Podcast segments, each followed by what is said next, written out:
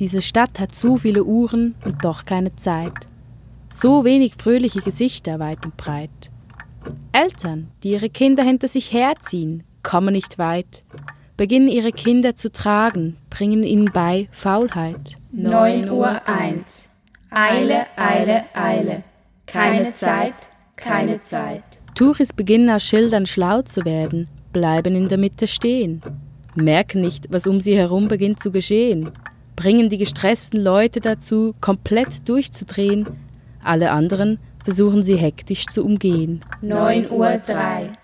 Gönn mal auf die Seite, ich muss arbeiten. Raucher ziehen ihre Zigaretten hektisch runter, haben das Gefühl, so wird die Welt irgendwie bunter, meinen, wenn sie keine rauchen, seien sie nicht munter, schmeißen sie danach achtlos auf den Boden hinunter. 9 Uhr 4. Rauch schnell, Ziggy könnt ihr noch wegrennen. Ein Weg durch die Menge wird nur problemlos erreicht, wenn man für kurze Zeit jegliche Freundlichkeit streicht. Knallhart, gerade ausschauend, ein Weg durch die Menschenbann, das reicht. Einfach mal kurz nicht freundlich sein. In dieser Situation ziemlich leicht. 9 Uhr 6. Sei schnell, sei rasch. Lustig ist es auch, das Blickspiel zu spielen, den Blick nach rechts, den Gang nach links zielen. Der Entgegenkommende ist verwirrt, er ist einer von vielen. Das zeigt doch die Unsicherheit der Menschen, eines von vielen Beispielen. 9 Uhr 7. Hastig, ratlos, ruhelos. So viele Leute, die am Treffpunkt Freunde erwarten, die Freunde, die sich schon freuen auf ihre Nachhausefahrten.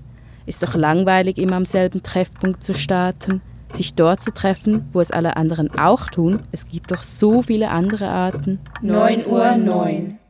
Konformität, keine Einzigartigkeit. Ein reges Geschehen am HB, ich beobachte das alles nur.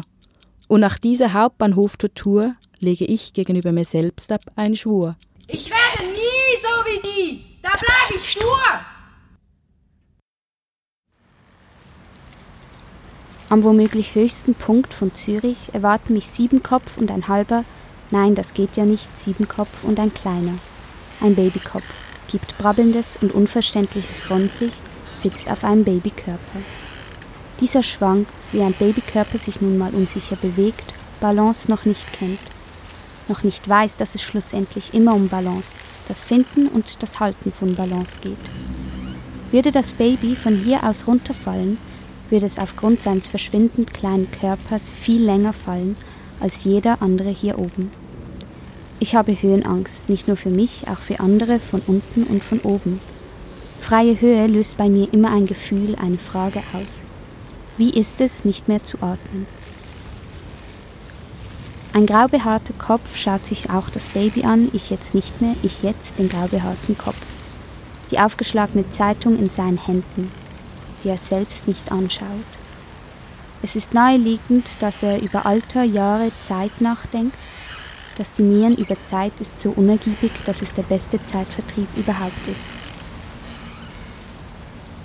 Ein weiterer Kopf, ein neuer, saugt an einer Zigarette, saugt gierig und bestimmt, saugt wie ein Säugling, wie ein Babykopf. Dieser Kopf sieht aus, als tue er alles rauchend, immer. Zwei andere Köpfe reden angeregt miteinander. Beim besten Willen fällt mir nicht ein, worüber sie reden könnten. Vielleicht über Augäpfel. Sie versinken ineinander. Ein Kopf beinhaltet einen melancholischen Blick und trägt ein Tuch. Liegt die Melancholie im Gesehenen? Der Blick ist der einzige, der über die Aussicht schweift. Ich entscheide mich nun auch, Zürich entgegenzublicken. Viele Hochhäuser mit großen Fenstern. Ich will auch große Fenster zu Hause, Fenster zur Welt, so dass es weder innen noch außen gibt.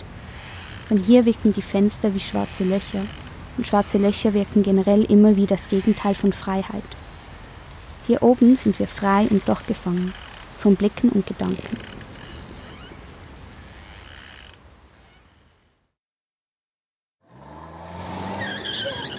Was ist Zürich für mich?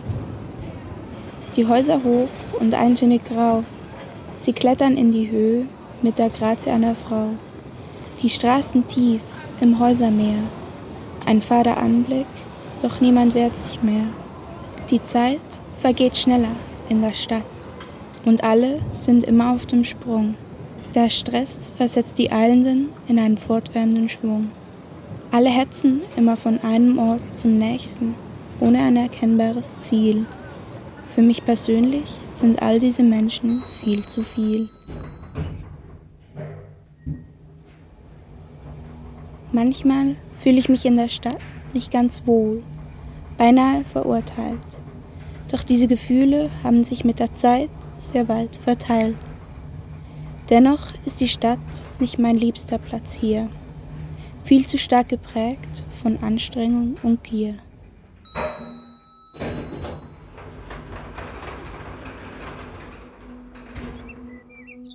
Ganz anders die große Terrasse mit Blick über die ganze Stadt. Man sieht viel Grün und schaut sehr weit hinab. Dieser Ausblick lässt mich immer ganz ruhig werden und wirklich gar nichts könnte mir hier die gute Laune verderben. Die Sonne scheint mir ins Gesicht und der Horizont wirkt so weit. Solche Momente erfüllen die Eilenden in der Stadt sicherlich mit Neid.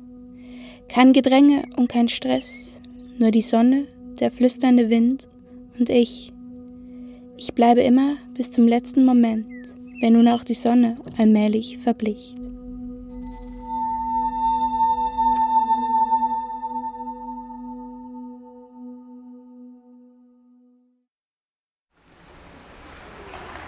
Oh, du Limmert.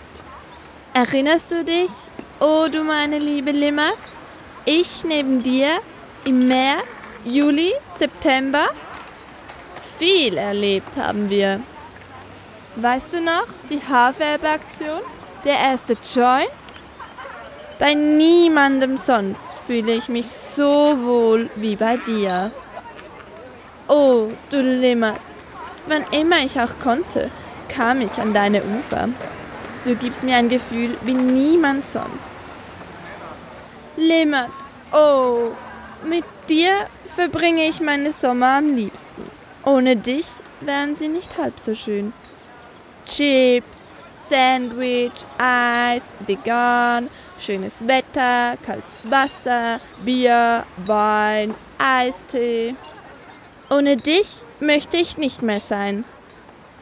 Lehmann, oh, welch ein Glück, dich zu haben. Dein einzigartig schönes Grün, das hat mich um. Pass nur auf, oh du Limmert, dass mir nichts passiert, wenn ich aus zehn Metern von der Kornhausbrücke zu dir springe. Ich vertraue dir. Oh, Limmert, du bist so schön.